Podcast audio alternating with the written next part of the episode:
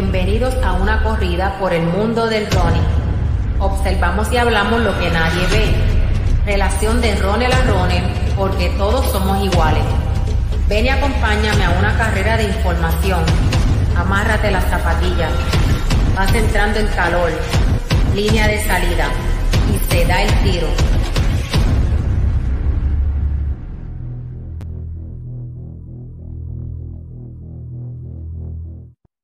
Y así comenzamos. ¿Cómo estamos, mi gente? Bienvenido a otro programa.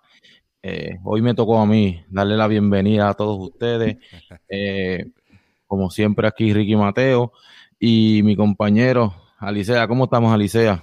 Saludos, Ricky. Saludos. Así es, se dio el tiro y, hoy vamos a estar hablando, volviendo a las raíces un poquitito, este, hablar de entrenamiento, de tips para entrenamiento. Y hoy, hoy tenemos un tema bien interesante que se llama el, tel, el test ortostático. Eh, ¿Qué es eso, verdad? Eh, el, test de Rusco. Eh, déjame ver si lo mencioné bien porque, ¿verdad? Esto es un término nuevo, fue algo que en estos días estuve estudiando, test de Rusco.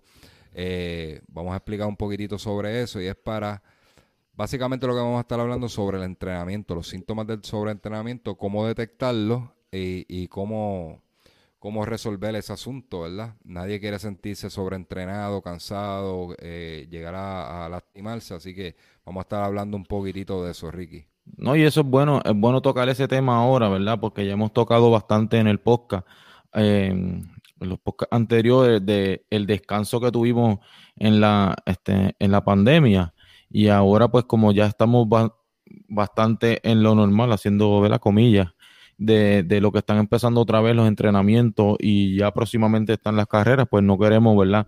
Llegar a, al sobreentrenar, que esto nos puede llevar a, a, a lastimarnos y pues es de eso lo que vamos a estar hablando el día de hoy. Eso sí, no, que, no queremos caer en esas malas prácticas, ¿verdad? Y ustedes, todo lo que nos escuchan, los joggers, runners, atletas de alto rendimiento, pues no queremos caer en esas. Porque ya quedó demostrado que el descanso viene bien y se rompen marcas. Eso, eso ya está demostrado en Puerto Rico. Mundialmente. Mundialmente. sí, ¿no? Rompieron ya el récord de 5 de, de cinco mil, este, perdón, de 5 kilómetros en carretera, este, femenino el masculino Joshua Chiptegay no lo pudo romper, pero sí el femenino se rompió y, nos queda más que probado. Y fue la protagonista fue otra. No tengo el nombre aquí, ¿verdad? Eso lo, dejamos en otro momento, lo hablamos en el podcast anterior con detalle. Así que queda demostrado que el descanso viene bien. Pero vamos a comenzar rápidamente, ¿verdad? Queremos ir al grano y volver a, las raíces del solo running. Este, Ricky, vamos, antes de entrar en lo que es el test de Rusco, eh, mencióname cuáles son los síntomas que puede sufrir un atleta de, de ¿verdad? Este, y los signos y síntomas de, de sobreentrenamiento. Ok, aquí tengo varias, ¿verdad? Hicimos el research y tengo varias este, síntomas, como mencionaste.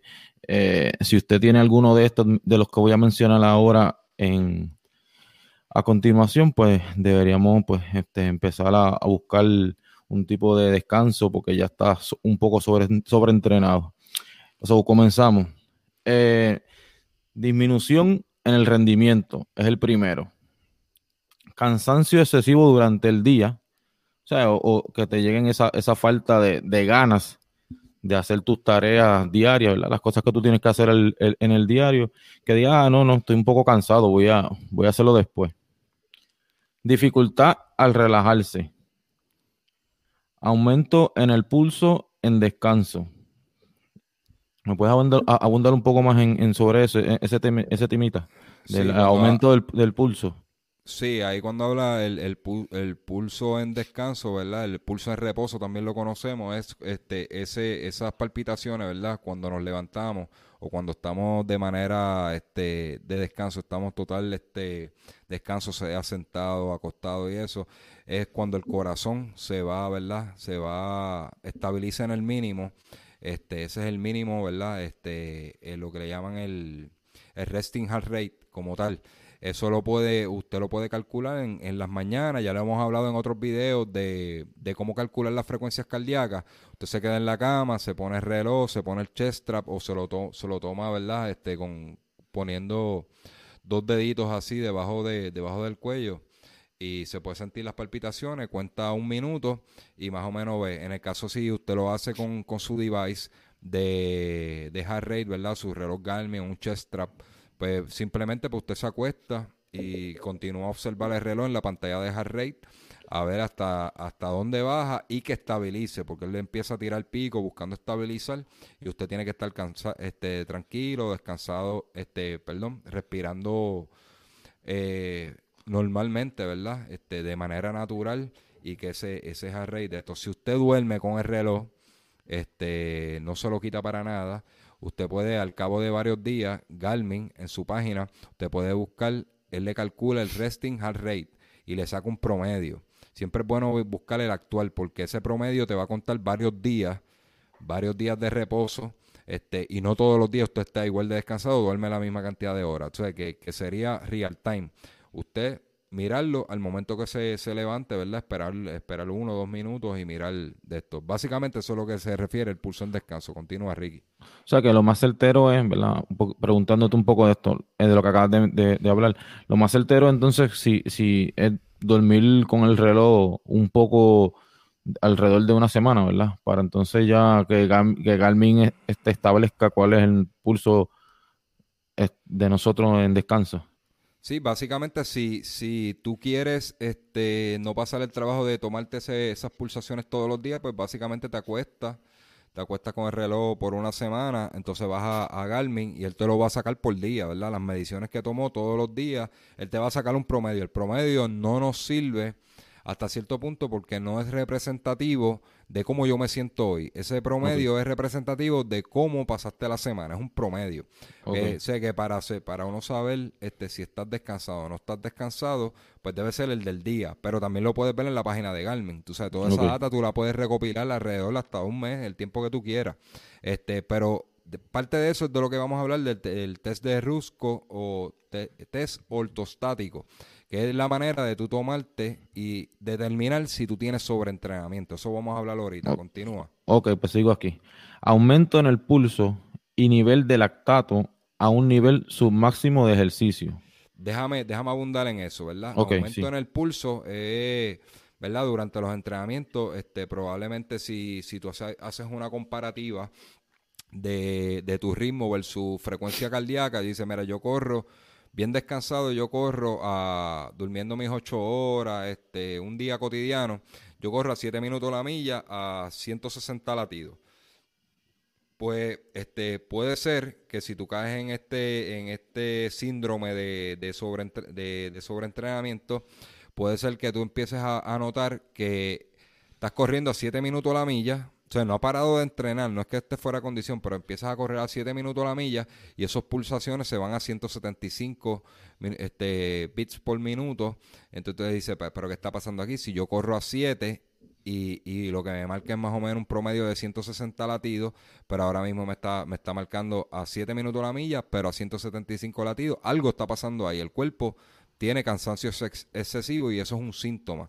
Eh, por eso es que, dentro de los bullets que tenemos aquí, ¿verdad? De las anotaciones, aparece ese aumento en el pulso. Cuando habla de nivel de lactato, este, a un nivel submáximo de ejercicio, eso no es algo que podamos medir. Eso sí lo podemos sentir de alguna manera, esa quemazón en los músculos, ¿verdad? No se nos va. Este, probablemente a nivel de sensación sí podemos sentir de que tenemos un nivel de, de, de lactato submáximo, como si estuviéramos repitiendo todos los días, ¿verdad? Esa quemazón que nos da. Pero eso hay pruebas, hay pruebas de laboratorio, ¿verdad? Este, que los fisiólogos las hacen y, podemos determinar a nivel cuantitativo, ¿verdad? Eh, en una prueba de laboratorio, este, cómo están esos niveles de, de lactato, pero nosotros, ¿verdad? Los joggers, los mortales, los que salimos a correr todos los días porque, no, porque nos gusta esto, no tenemos esa facilidad. Eso se deja más un poco para, para atletas élite o el que tenga el dinero de invertir en ese tipo de pruebas. Ok, pues eh, mencionando eso, pues el próximo bullet que tengo aquí es eso mismo, este, músculos adoloridos. El próximo, este, lesiones que, usual, que son usualmente el resultado de la sobrecarga de trabajo y que no mejoran con la terapia, con terapia física. El próximo, este, tenemos aquí náusea y malestar estomacal, que esto puede causarte también hasta el, falta del apetito. Eh, susceptibilidad a infecciones, especialmente infecciones respiratorias. Eh, manifestaciones psicológicas, dificultad para concentrarte, tendencia, tendencia a olvidar. Y también esta pues, puede ser este, la dificultad para dormir también. Y como último tenemos inestabilidad emocional. Mira, de estos síntomas, de estos síntomas yo podría subrayar algunos, este, todos son, todos son críticos, ¿verdad? Cuando llegamos a esa a, ese punto de, sobreentreno, pero los que me preocupan, ¿verdad? Son manifestaciones psicológicas, este, inestabilidad emocional, ¿verdad? Eh, esa dificultad para dormir, eso le suma aún mucho más eh, que, se, que, podamos caer en, en, lesiones, ¿verdad? Y en que siga este, disminuyendo el rendimiento, ¿verdad? Porque si no descansamos, el cuerpo nos repara y, la situación se va a poner fea, va, por, decirlo en arroyo habichuela, se va a poner fea porque le sigue sumando a ese sobreentrenamiento, ¿verdad? Y a, a esa, esas cargas excesivas que tienen en el cuerpo que te hacen sentir con alguno de los demás síntomas. Así que si hay dificultad para el dormir, ojo, puede ser sobreentrenamiento. Pues mira, gracias Ricky, ¿verdad? Por traer todos los bullets de, de, los síntomas. Si usted siente alguno de eso, pues es importante que hasta el final de este episodio que le vamos a decir cómo usted puede determinar si está sobreentrenado. Vamos, vamos al próximo subtema, ¿verdad? El test de Heiki de eh, test de Heiki Rusco para detectar el sobreentrenamiento. Este, explícanos, Ricky, quién es Heiki Rusko. Heiki Rusko es un filósofo finlandés que ideó un test para medir la manera en el entrenamiento, de medir la manera que el entrenamiento estaba afectando el, el nivel de rendimiento de los esquiadores de fondo del equipo nacional de su país. Y él, y este, este test que él inventó, ¿verdad? Eh, le puso el nombre del test ortostático para el sobreentrenamiento. Eso es así. Estamos hablando que es un fisiólogo finlandés, ¿verdad? Este, ya nosotros en, el, podcast hemos tenido este, al fisiólogo Carlos Martínez, ¿verdad? Es una persona que hace ese trabajo, que evalúa al atleta no solamente en el, en el rendimiento en el campo también este, hace, hace pruebas, hace pruebas de, rendimiento a nivel, a nivel celular, ¿verdad? Con, pruebas de sangre, este, pruebas de VO2 Max, e, etcétera, ¿verdad? Todas estas pruebas que vemos en, en hasta en los documentales que le ponen la mascarilla, te ponen a correr en una trotadora para medirte lo, la oxigenación del cuerpo. E, a eso es que se dedica un, un fisiólogo, entre muchas otras cosas. Ok. Ahora, no, ahora, ahora explícanos a, a, mí y a, la audiencia de, qué se trata este test. Mira, bien interesante. Este, él, él, le viene a la mente crear este, este test. Es un test bien sencillo. No es, ¿verdad?, del todo certero, pero sí nos puede dar una idea y podemos este, tomar la decisión de, de evaluar más allá nuestra condición física, ¿verdad?, y nuestro estado eh, durante un periodo de entrenamiento. Mira, básicamente, ¿verdad? Para explicarla, este, un, dar un panorama general, ¿verdad? De, qué es lo que pasa con nuestro cuerpo, ¿verdad? Cuando nosotros estamos acostados, el corazón no tiene que, no tiene que, bombear tanto para llevar sangre hasta nuestro cerebro. ¿verdad? De modo que el ritmo cardíaco pues es bajito, porque estamos acostados, pues simplemente la sangre llega, ¿verdad? Así de gráfico, llega a, a nuestra cabecita, llega más fácil. No, el corazón no tiene que bombear tanto. Al ponernos en posición vertical, ¿verdad? Si nos levantamos de la cama, nuestro corazón tiene que tener una respuesta bien rápida, acelerando el ritmo cardíaco y la presión sanguínea para que esa sangre llegue rápido al cerebro y no nos dé un síncope. Un síncope, ¿verdad? Este, eh, no tengo, ¿verdad? La idea, un 5D puede ser como, como, como un derrame cerebral o algo así, ¿verdad? Ante la falta de, oxígeno y sangre en el cerebro. No sé si me entiendan. Eh, pues básicamente estás acostado, esas palpitaciones son bajitas.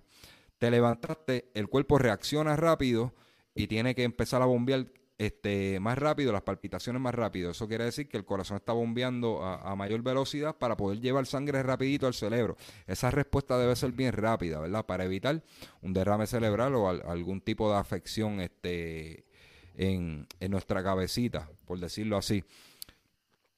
Esa, e, esa de esto, ¿verdad? El ritmo cardíaco de un deportista bien descansado, eh, tras pasar, tras tú estás acostado y, y pararte de una cama o pararte de un sillón, eh, básicamente este, esa respuesta es rápida, pero esas pulsaciones se tienen que estabilizar, tienen que comenzar a bajar y estabilizarse enseguida, ¿verdad? Si está descansado. Si está cansado, al tú estar acostado, te levantas, te levantas, esas pulsaciones se van, se van a mantener, puede ser que bajen, pero se van a mantener altas altas y, y, le va, y va a tomar mucho tiempo en lo que vuelve a esas pulsaciones de reposo. Por ejemplo, si usted está, está acostado y le está dando 60 pulsaciones, que es un número normal, ¿verdad? En, una persona este, normal, ¿verdad? Que no, no, es, no tiene alto rendimiento. Tiene 60 pulsaciones acostado, se levanta y le sube a 70 eh, disculpen, vamos a un numerito más alto, está acostado, tiene 60 y le sube a 90. Al cabo de 15 segundos se supone que empieza a descender. No desciende o desciende bien poco, le baja a 88, 87. Pasan dos minutos y, todavía está en los 80 y rondando en los 80 y pico. Usted, eso es un síntoma de sobreentrenamiento. Ok, ¿a qué nos lleva eso? ¿Cómo se hace el test ortostático, ¿verdad? O el test de Rusco, ¿verdad? Vamos, vamos a estar acostados en la cama, eh, eh, luego, ¿verdad? De una noche de descanso. Eh, vamos, ¿verdad? Vamos a estar de 5 a 10 minutos acostados midiéndonos las pulsaciones y mirando, ¿verdad? Sacando cuando, este, que ese reloj estabilice o si lo hace de manera manual, pues lo tendría que hacer este en el pulso, pero es bien difícil por, por, las, tiempo, por las mediciones que vamos a hacer a partir de los 10 minutos. Este, es difícil sacarse el pulso con la mano en 15 segundos. ¿Está bien? Así que vamos a estar de 5 a 10 minutos acostados en la cama. Segundo, segundo paso, nos vamos a levantar rápidamente de la cama y vamos a empezar a mirar el reloj, ¿verdad? Esas pulsaciones, primero, los 5 lo, los, los 5 a los 10 minutos, es que quiero explicárselo lo más fácil posible. Va a estar de 5 a 10 minutos en la cama, ¿verdad? Reposando. Se va, va, a apuntar esas pulsaciones. Bien importante que las apunte y que sea una lectura correcta. Usted no va a coger la más bajita, usted va a coger la, la, va a sacar un promedio de esas pulsaciones, ¿verdad? Le da, le da 58, 60, 62, 58, 60, 62, está fluctuando por ahí, pues su, promedio en esos 5 a 10 minutos fueron 60.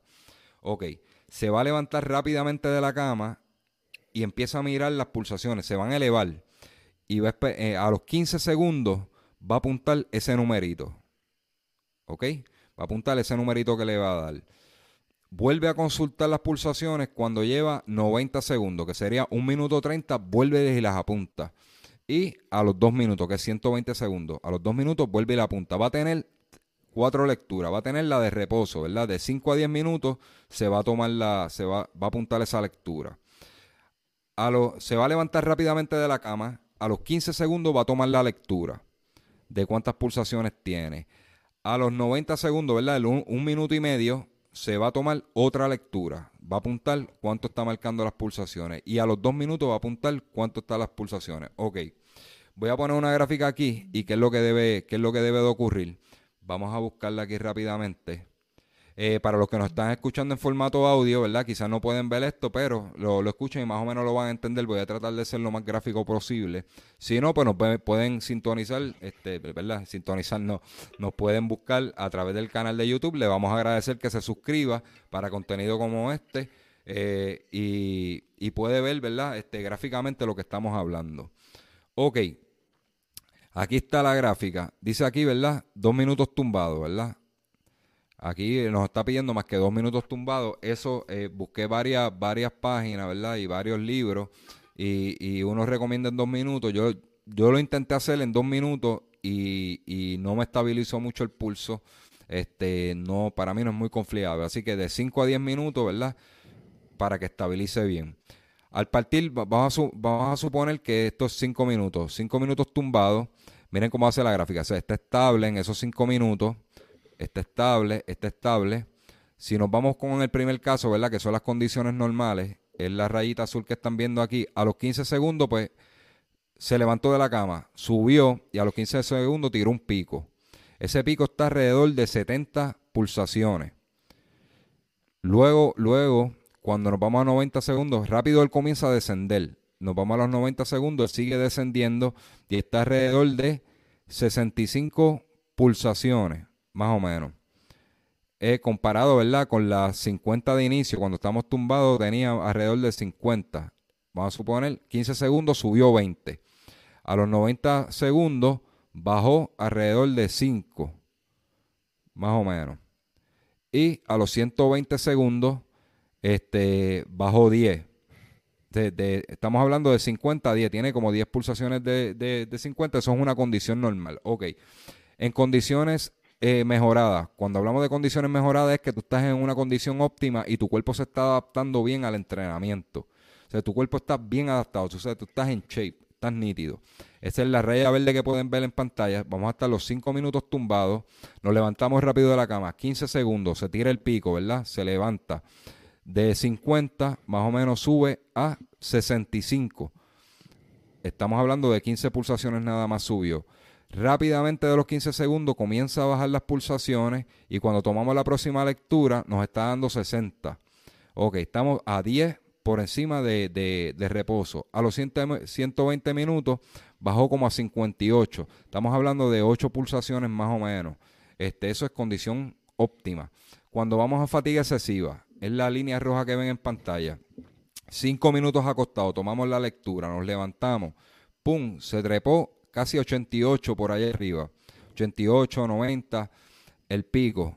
Empieza a bajar, pero un poco lento, al partir de los 15 segundos empieza a tener una caída, pero lo que pasa, ¿verdad? A los 90 segundos, desde, desde, vamos a suponer, desde un minuto hasta 90 segundos es que se sostiene, pero se, se sostiene en 70. Estamos hablando de que arrancamos cerca de los 50 y tiene 20 pulsaciones por encima después de un minuto 30. Y todavía al cabo de 120 segundos, que son dos minutos, todavía está cerca de 20 pulsaciones por encima de tu inicial, que era 50.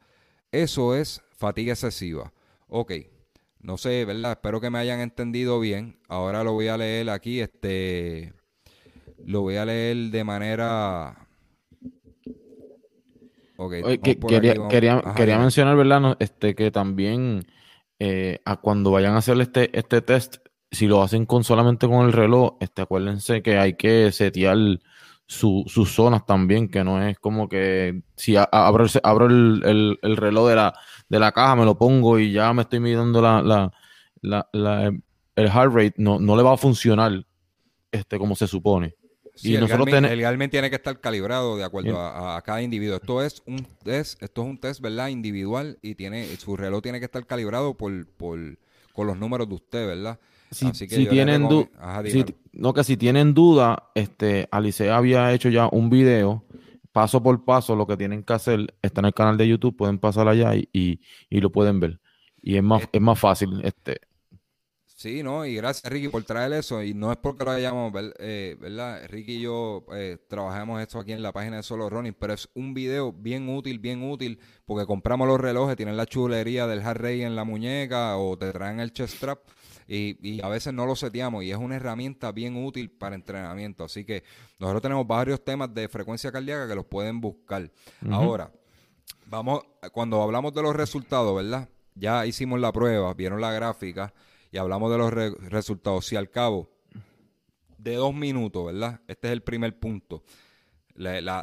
son tres condiciones. Si al cabo de dos minutos tienes una diferencia entre 5 a 10 latidos de, de la primera lectura que era en reposo, este, estás en una, en una condición óptima, ¿verdad? De adaptar y te estás adaptando correctamente al entrenamiento. Si al cabo de dos minutos tienes una diferencia entre 11 a 15 latidos versus los de reposo, ¿verdad? Cuando estabas acostado, tienes una condición de adaptación al entrenamiento básicamente normal.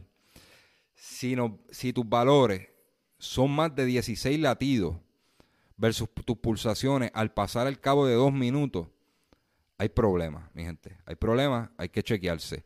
Acuérdense, esto no es un test exacto. Esto nos da una idea de qué puede estar pasando con nuestro cuerpo.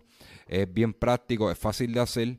Así que eso, eso nos puede decir si usted empieza a tener los síntomas de, de sobreentrenamiento eh, que Ricky, si, si nos puedes decir varios, ¿verdad? Por encimita, varios de los, de los, de los síntomas que nos mencionaste de sobreentrenamiento. Menciónamelos Sí. ahí. Sí, dif- dificultad al, co- al concentrarse, eh, dificultad para relajarse, el aumento del pulso al descansar, este, di- disminución en el rendimiento, el cansancio excesivo durante todo el día, eh, sigo, náusea, malestar estomacal, falta de apetito, Ahí, entre otros. Pues mira, gracias Ricky por, por mencionarlos de nuevo. Si usted siente alguno de esos valores, hágase esta prueba. Es una prueba de, de- un test de, de campo casero eh, que les puede ayudar a tener una idea. Esto no es, no es un, no es un, un diagnóstico final, pero les recomiendo, ¿verdad? Que, que, que entonces busque un experto. Si usted nota unos números raros, ¿verdad? De acuerdo a lo que nosotros explicamos aquí, que al cabo de dos minutos tiene más de 15 latidos, de 11 a 15, la- eh, disculpen, más de 16 latidos por encima de, de- de tu ritmo de reposo, al cabo de pasar dos minutos, no bajó, eh, hay problemas. Entonces, pues, entonces busca la ayuda de un profesional que haga una evaluación más a fondo y, le dé recomendaciones de, de cómo, cómo salir de, de ese hoyo que está, ¿verdad? Eh, a nivel físico, que está sobreentrenado. Vamos, vámonos al próximo subtema, ¿verdad? ¿Cómo recuperar sobre el entrenamiento? Ricky, eh, trata, trabaja el primer bullet ahí. Es que dice la, la manera más, la manera más este, sencilla de, de trabajar esto es descansar, pa- descansar para recuperarse. Eso, como tú dices, en arroz de bichuela. O sea, si estás sobreentrenado, lo que hay es que descansar porque el, el cuerpo mismo te, te lo está pidiendo ya. Pues mira, otro, otro punto, ¿verdad? Que, que se, puede, se puede hacer es, si quieres salir a entrenar, solamente haz ejercicios de baja intensidad o mejor aún, date unos días de descanso. O sea, la- lo mejor es descansar, como dice Ricky. Quédate en tu casa, tranquilo, olvídate de correr, este, ponte a ver Netflix. eh, Hidratarte, hidratarte bien, hacer buen- ah, la dieta que sea e- eh, equilibrada, este, mucho líquido. Dile esposito o esposita que te hagan una buena comidita ahí y, y se sientan a cenar tranquilos y a ver Exacto. películas, este, pero quédese en su casa tranquilo. Ah, y esa noche se acuesta temprano y descansa más de, un poquito más de lo habitual. Entonces eso pues, pues, va, va a aportar, ¿verdad? Va a ser un plus a su recuperación. Hidrátate mucho, eh, muchos bebidos, ¿verdad? Este, bebidas, bebidas que te puedan hidratar. No tiene, no, no tiene que ser una marca en específica. Simplemente con, con usted puede hacer un, un- usted puede hacer un Gatorade casero, que eso es sencillo, eso es agua, puede echarle miel, miel de abeja y un poco de sal y básicamente usted está haciendo un Gatorade casero. Este, una bebida isotónica casera, tú sabes, no tiene, no tiene que salir a comprarle pedialite ni nada de eso, usted lo puede hacer en su propio hogar. Sí, lo más difícil es tener miel de abeja en su casa. Y eso, Sí. usted va al supermercado. Yo en mi casa tengo dos potes de miel de abeja ahí siempre. Porque este, desde que aprendí que la miel de abeja era buena para, para levantar las energías durante el entrenamiento y que es eh, azúcar y energía de rápida absor- absorción, eso tiene que estar en mi alacena siempre. Eh, Ricky, este, ¿qué más, ¿qué más pueden hacer una persona, verdad, para recuperar del sobreentrenamiento? Hablamos ya de descansar, hidratarse, ¿qué más? Bueno, estábamos hablando también, ¿verdad? En uno de los, de los síntomas también que, este, que eso te puede dar la inesta- inestabilidad emocional, pues, ¿verdad? Estábamos diciendo pues que busquen una, que busquen una ayuda para que te lleve a un tratamiento, ¿verdad? Este, psicológico, si es, si es, si es tu caso. Este, Sí, te puedes poner agresivo, tú sabes, este, a nivel cuando hay inestabilidad emocional es que o, o te puedes poner deprimido o te puedes poner muy agresivo, o sea, eh, básicamente eso es lo que Ricky quiere, quiere decir, este, puede ir a un psicólogo, este, alguna charla de, de terapia, o incluso, este, si, pues mira, si, si es algo inmediato que tú necesites, practica yoga, practica yoga, relájate, este, pon música, música, este, relajante en tu casa, este, Hay mucha, hay mucha gente, mucha gente se cree que, que el yoga no es, no es ni un ejercicio y el yoga es un ejercicio que el que todo lo, el, toda persona que lo ha tratado, aunque sea una sola vez, sabe lo difícil que es Ujú. y, las calorías que se queman. Este, yo conocí a, un, porque, ¿verdad? Lo, lo menciono porque, porque lo hablé con él los otros días. En, en donde yo estoy trabajando ahora mismo, al lado hay un, hay unas clases, hay un salón que dan clases de yoga. Y un caballero fue a, a- a recortarse esta semana y él me enseñó que ha perdido, que él perdió como, como 30, 40 libras solo haciendo yoga.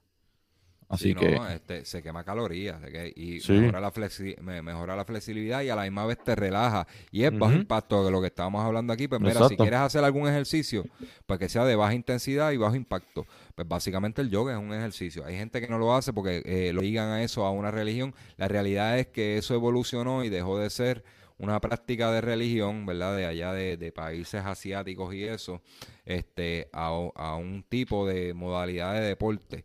Este, si usted no me cree o tiene dudas de lo que yo estoy diciendo aquí, Ricky, por ahí hay un, hay un podcast que nosotros también tocamos ese tema aquí hace, eso fue durante la pandemia con Diana Vilés, instructora certificada de yoga que vive en la ciudad de Miami.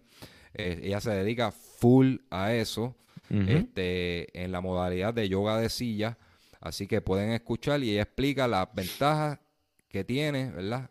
Este, a nivel fisiológico, el yoga y por qué ya no se trata de, una religión como pensaban antes. Si hay una ramificación dentro del yoga que sí lo hace, pero lo que usted ve que se practica por ahí no es una religión, ¿verdad? Y usted no está haciendo nada malo con eso, que eso es bueno traerlo al ruedo. Otro de los detalles que, que usted puede hacer, ¿verdad? Cuando hablamos de, de uno de los síntomas, dolor muscular dolor muscular, pues mira, vaya y, se da un masaje completo. Mi, mi, recomendación, no vaya a un, sitio, ¿verdad? Que, que, lo soben como una libra de pan simplemente.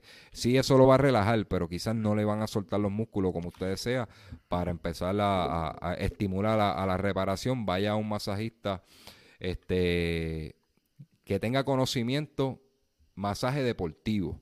Este, si, lo, si lo podemos decir así, que, que se dedique a trabajar con atletas, que sepa dar este masajes este, pre, pre carrera, post carrera y masajes de descarga este, o de mantenimiento, ¿verdad? Así que eh, esa es mi recomendación, puede darse un masaje.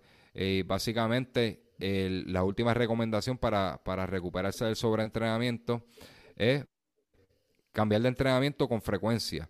O sea, no cuando usted comienza a hacer lo mismo y lo mismo, lo mismo, lo mismo, lo mismo, lo mismo. Tú sabes, el mismo tipo de entrenamiento, el mismo tipo de dinámica, pues puedes caer este, también en sobreentrenamiento y no vas a ver mejor rendimiento porque tampoco estás dándole estímulos diferentes al cuerpo. Lo estás castigando y no le estás dando estímulos diferentes al cuerpo. Así que también, pues mira, consulte con su coach, con, consulte con, con una persona profesional y que le diga, mira, ¿qué podemos hacer? Y pues vamos a cambiar esto. Quizás, pues mira, él le baja él le baja a las cargas y dice, pues vamos a bajarles a las cargas por un tiempo, ah, vamos a hacer una descarga completa de entrenamiento. Cuando esté ready, botamos este sobreentrenamiento, empezamos en cero. Esa debe ser, ¿verdad?, el approach responsable de un coach. Así que este, ya usted, como Ronald que nos está escuchando, ya usted sabe cómo debe ser el approach y usted va y se le acerca y esa es la contestación que él le debe dar. Eh, pero lo más importante es aprender a reconocer las señales y parar a tiempo, cosa que no hacemos mucho y terminamos en lesiones graves. Entonces nos vamos a perder a Sabrina, nos vamos a perder a, San Blas, nos vamos a perder el maratón de Chicago o el maratón de New York, que ya lo teníamos pago con hotel y todo, y estamos lesionados. pues sí, porque no quisimos parar a tiempo. Probablemente una semana que usted pare, una semana que usted pare, le va, le va a evitar el problema de lesionarse por meses. Con una semana que usted pare, recuperaste y volviste a la carga y no perdiste el maratón. No perdiste todo eso, ¿verdad? Tenía hotel, tenía todo, tenía carro alquilado y, y, y, por una semana que para. Así que. Igual, igual tú, igual, este, cuando le vas a bajar esa carga al cuerpo, no vas a perder tanto. Me, me equivoco, Alicia. Tú que eres entrenador, no, no, no, no vas a perder tanto en una semana este, bajando. no este, tú no pierdes, tú no pierdes la condición, probablemente pues, pues este, este, sientas un poquito, ¿verdad?, de quemazón por el ácido láctico, sube los niveles de ácido láctico y eso, este, cuando arranque, pero eso, eso pasa en un par de días. Sí. Y, y, quizás te, pues, un poquitito, un poquitito de pérdida de aire, porque en lo, en lo como que el cuerpo caliente y eso, pero eso en un par de días tú lo recuperas, es como que volver a calentar el cuerpo, tú no vas a perder la condición, incluso, mira, cuando, cuando se hacen entrenamientos para carreras importantes, los taper, los taper, hay entrenadores que dan dos semanas, depende de la distancia, ¿verdad?